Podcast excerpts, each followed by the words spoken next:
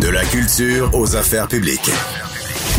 Vous écoutez Sophie Durocher. Cube Radio.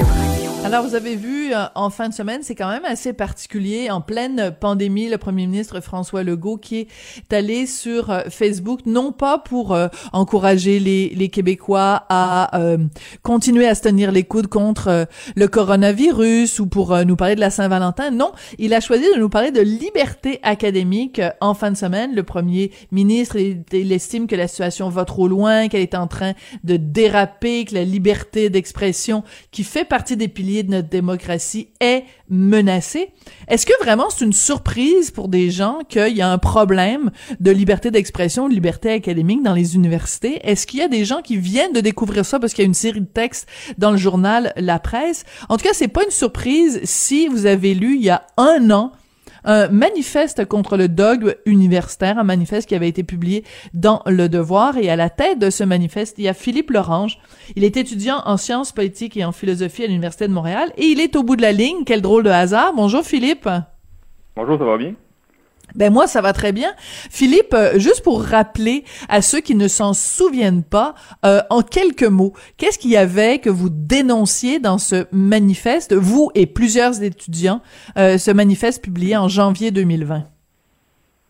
Oui, bien en fait, nous, ce qu'on constatait, moi, je recevais, je recevais beaucoup de témoignages d'étudiants qui disaient que justement, ils vivaient un véritable dogmatisme universitaire, c'est-à-dire une idéologie euh, qu'on pourrait qualifier euh, d'ultra-progressiste, qui expliquait que, ben, en fait, c'est toutes sortes de théories qui sont enseignées en sciences sociales, euh, en art, en enseignement, pour dire que finalement, ben, les Blancs sont les grands méchants de l'histoire, qu'il n'y a pas d'hommes et de femmes, ce ne sont que des sexes désignés à la naissance.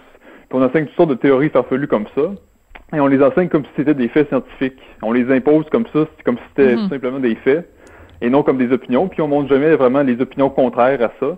Donc on impose ça aux étudiants, puis ceux qui veulent être récalcitrants à ces idées, eh bien subiront les foudres des professeurs et d'autres hum. euh, personnes en autorité.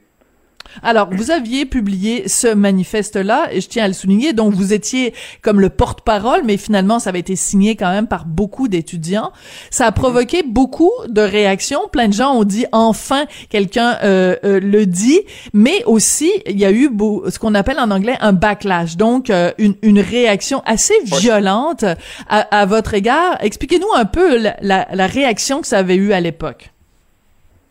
Ben à ce moment-là, c'est certain que bon, c'était attendu, évidemment. On a reçu beaucoup de lettres euh, en réplique euh, dans les journaux, puis sur les réseaux sociaux, il y avait beaucoup de gens qui réagissaient. Et c'est parfaitement normal. Moi, j'étais parfaitement heureux que qu'on voit oui, un débat. des réactions. Oui, c'est ça, exactement. Nous, on voulait susciter une discussion, euh, qu'on nomme un problème, qu'on désigne une réalité. Puis justement, ça, ça, il y a eu tout la, comme tu dis, le, backlash qui est venu. Ça, c'est tout simplement normal. Et puis, euh, ben, faut tout simplement se faire une carapace, puis accepter de d'affronter euh, la vague, là, tout simplement. Mais ça, c'est normal parce qu'en fait, euh, quand un dogme est bien installé, puis que des, des personnes sont à des statuts privilégiés, eh bien, ils sont habitués de garder leur statut, puis ils veulent le, préserver. Alors, si on leur dit, en fait, votre, votre statut, on, on réclame que, on réclame que vous ne l'ayez plus, c'est normal qu'il y ait une réaction. Là. Oui, oui, que les, gens se sentent menacés. Mais ce qui est intéressant, c'est que vous, vous aviez donc écrit ce manifeste-là où vous disiez, ben voici, il y a tel, tel, tel problème dans les universités. Vous vous êtes fait dire, ben non, c'est pas vrai, c'est pas comme ça que ça se passe dans les universités. Or, depuis, il y a eu évidemment l'affaire lieutenant Duval à l'université d'Ottawa, et il y a eu, comme je le disais, toute cette série de textes d'Isabelle Haché dans la presse où, justement, quel drôle de hasard, elle parle euh, d'une professeure à l'UCAM qui s'est fait harceler et intimider par euh, un étudiant qui lui disait vous n'avez pas le droit d'utiliser les mots homme et femme. Donc, ça correspond exactement à ce que vous vous aviez dit dans votre manifeste. ben, comment dire, que j'étais pas le seul, là, il y avait des, chroniqueurs comme euh, vous, euh, au Journal de Montréal, à sorte de journaux qui dénonçaient le problème depuis des années. Il y avait des intellectuels de partout qui dénonçaient le problème. Puis nous, les étudiants, on le constatait sur le terrain. Donc, euh, c'est encore plus évident pour nous. Donc, euh, j'étais pas tout seul dans mon coin. Là, c'est, vraiment quelque chose qui est généralisé dans toutes les universités du Québec. À ce point-là, hein, vraiment généralisé dans toutes les universités. Alors moi, ce ah que je veux, oui, allez-y. Non, je voulais dire, ben, regardez, on peut penser par exemple euh, qu'à l'université de Sherbrooke, c'est moins idéologue parce que on n'est pas à Montréal, puis on est plus en région. Mais moi, j'ai plusieurs amis qui sont à l'université de Sherbrooke, puis tout ce qu'ils me montrent, c'est absolument hallucinant. même s'ils étudient en génie ou en physique, ils vont recevoir toutes sortes d'invitations à faire des grèves pour euh, finir pour les transgenres ou euh, tu sais ça finit plus là tout ça là. Ouais.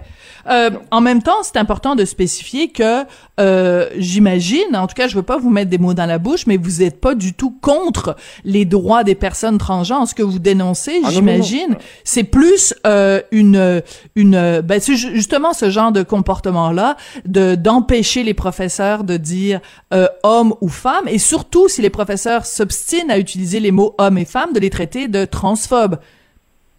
Oui, c'est ça, exactement. Mais en fait, non, c'est ça. C'est bien de préciser qu'en fait, euh, oui. il n'y a absolument rien contre les transgenres, puis je, je comprends absolument que ces personnes-là peuvent vivre euh, toutes sortes de situations euh, dramatiques ou difficiles. Après, c'est ce que je m'en prends, c'est l'idéologie qui peut venir à, certains militants. En fait, c'est aussi l'idéologie néo-féministe, décoloniale, tout ça. c'est ça le problème. Puis justement, quand c'est rendu qu'on dit simplement hommes et femmes, puis qu'on nous dit ah mais non, tout ça c'est juste des constructions sociales, ce ne sont pas des faits scientifiques, biologiques. Euh, là, il y, a un vrai, il y a un véritable problème. C'est ça, c'est à ça qu'on s'attaque. Puis l'esprit du manifeste vient rejoindre le, propos de François Legault euh, il y a quelques jours, qui disait il faut se tenir debout.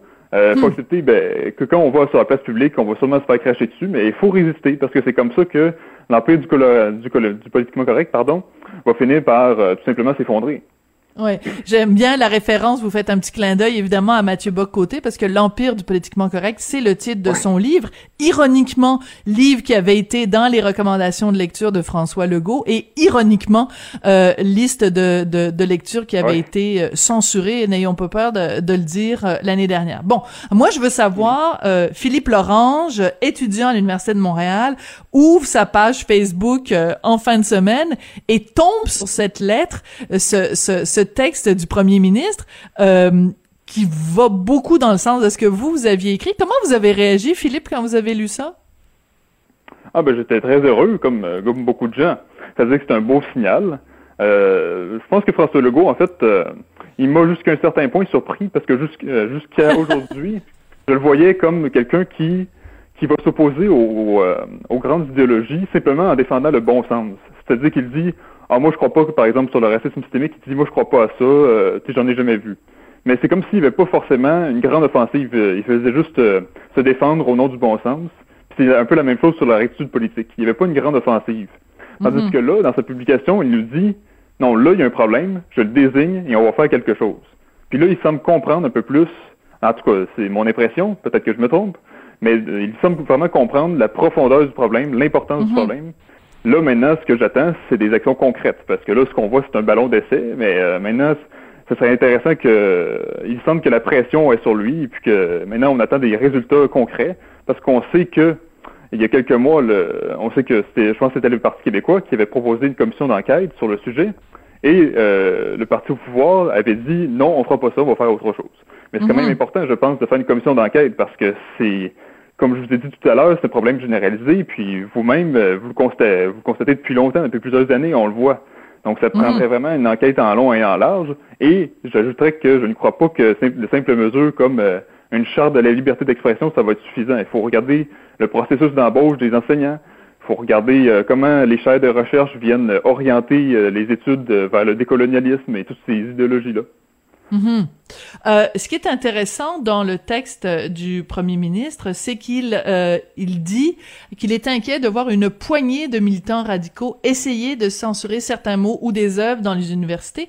Et c'est intéressant parce que exactement ou à quelques mots près, cette expression-là, une poignée de militants radicaux, c'était exactement comme ça qu'il avait euh, réagi quand euh, sa liste de lecture avait été censurée par l'association des libraires. Euh, est-ce que c'est un bon choix de mots? Est-ce que quand vous, vous regardez la situation à l'université et les témoignages que vous avez aussi euh, obtenus pour la rédaction du manifeste, est-ce qu'en effet, c'est seulement une poignée de militants radicaux, donc une minorité très euh, tapageuse, ou il y a vraiment un mouvement où ils sont nombreux? Ils sont nombreux ou c'est juste une poignée de gens? Ah ben, je pense que c'est important, c'est important ce que tu soulignes, parce qu'en fait, je pense que les premières actions sont faites par effectivement une poignée de militants radicaux, mhm. ou ce qu'on pourrait appeler dans le langage marxiste l'avant-garde. Mais après vient. Pardon. Pardon. Mais après vient ceux qui suivent. Oui, l'armée. En fait, ceux qui suivent, pourquoi? Oui, c'est ça. Mais pourquoi ils suivent? C'est parce qu'il y a plusieurs raisons. En fait, ça peut être par conviction, mais ça peut être aussi pour, euh, pour garder son réseau d'amis ou garder son euh, tout simplement son réseau de contacts utile. Donc, c'est certain qu'après ça, il y a toute une suite de, de ben justement d'étudiants puis de professeurs qui vont suivre le discours, qui vont le partager. Pas forcément mm. toujours par conviction. Ils font, il y en a qui le font par conviction, mais il y en a qui c'est aussi euh, aussi par, pour des raisons simplement garder son réseau. Mais je pense que ceux qui initient les euh, justement les annulations de conférences, tout toutes ces choses-là, je pense que c'est toujours une poignée de gens.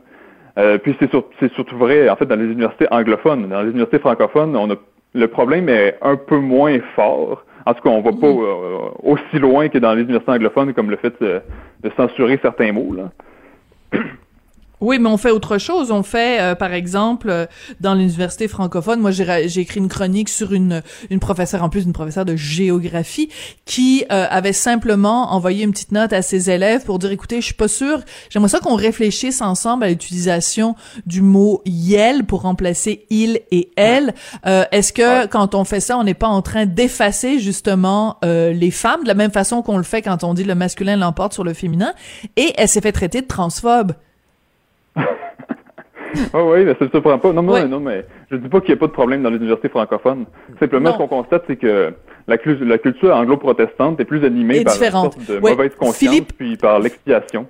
D'accord. Alors pour euh, vu qu'on est dans un contexte euh, académique parce que l'émission se termine, juste une question euh, est-ce que l'élève Lorange s'il devait donner une note à mettons que vous étiez professeur là puis que François Legault vous aurait remis sa copie, vous lui donnez une note de, de combien sur 100 là pour avec sa, sa lettre qu'il a publiée en fin de semaine?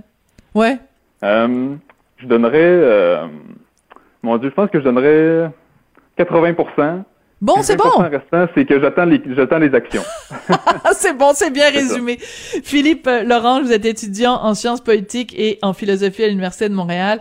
Et donc, j'invite tout le monde à retourner lire ce manifeste contre le dogmatisme universitaire parce que vraiment, tout est là. Beaucoup d'informations, en tout cas, déjà sont là. Merci beaucoup, Philippe. Euh, c'est comme ça que... Merci Philippe. Euh, c'est comme ça que l'émission se termine. Je voudrais remercier euh, Jean-François Roy à la mise en onde, à la réalisation et William Boivin, Luc Fortin à la recherche. Ben écoutez, euh, c'est drôlement intéressant de voir tous ces mouvements-là de, de, jeunes qui prennent forme. Alors, ben, c'est ce que je nous souhaite pour le reste de 2021, des jeunes allumés comme Philippe Lorange. Merci beaucoup d'avoir été là, puis à demain.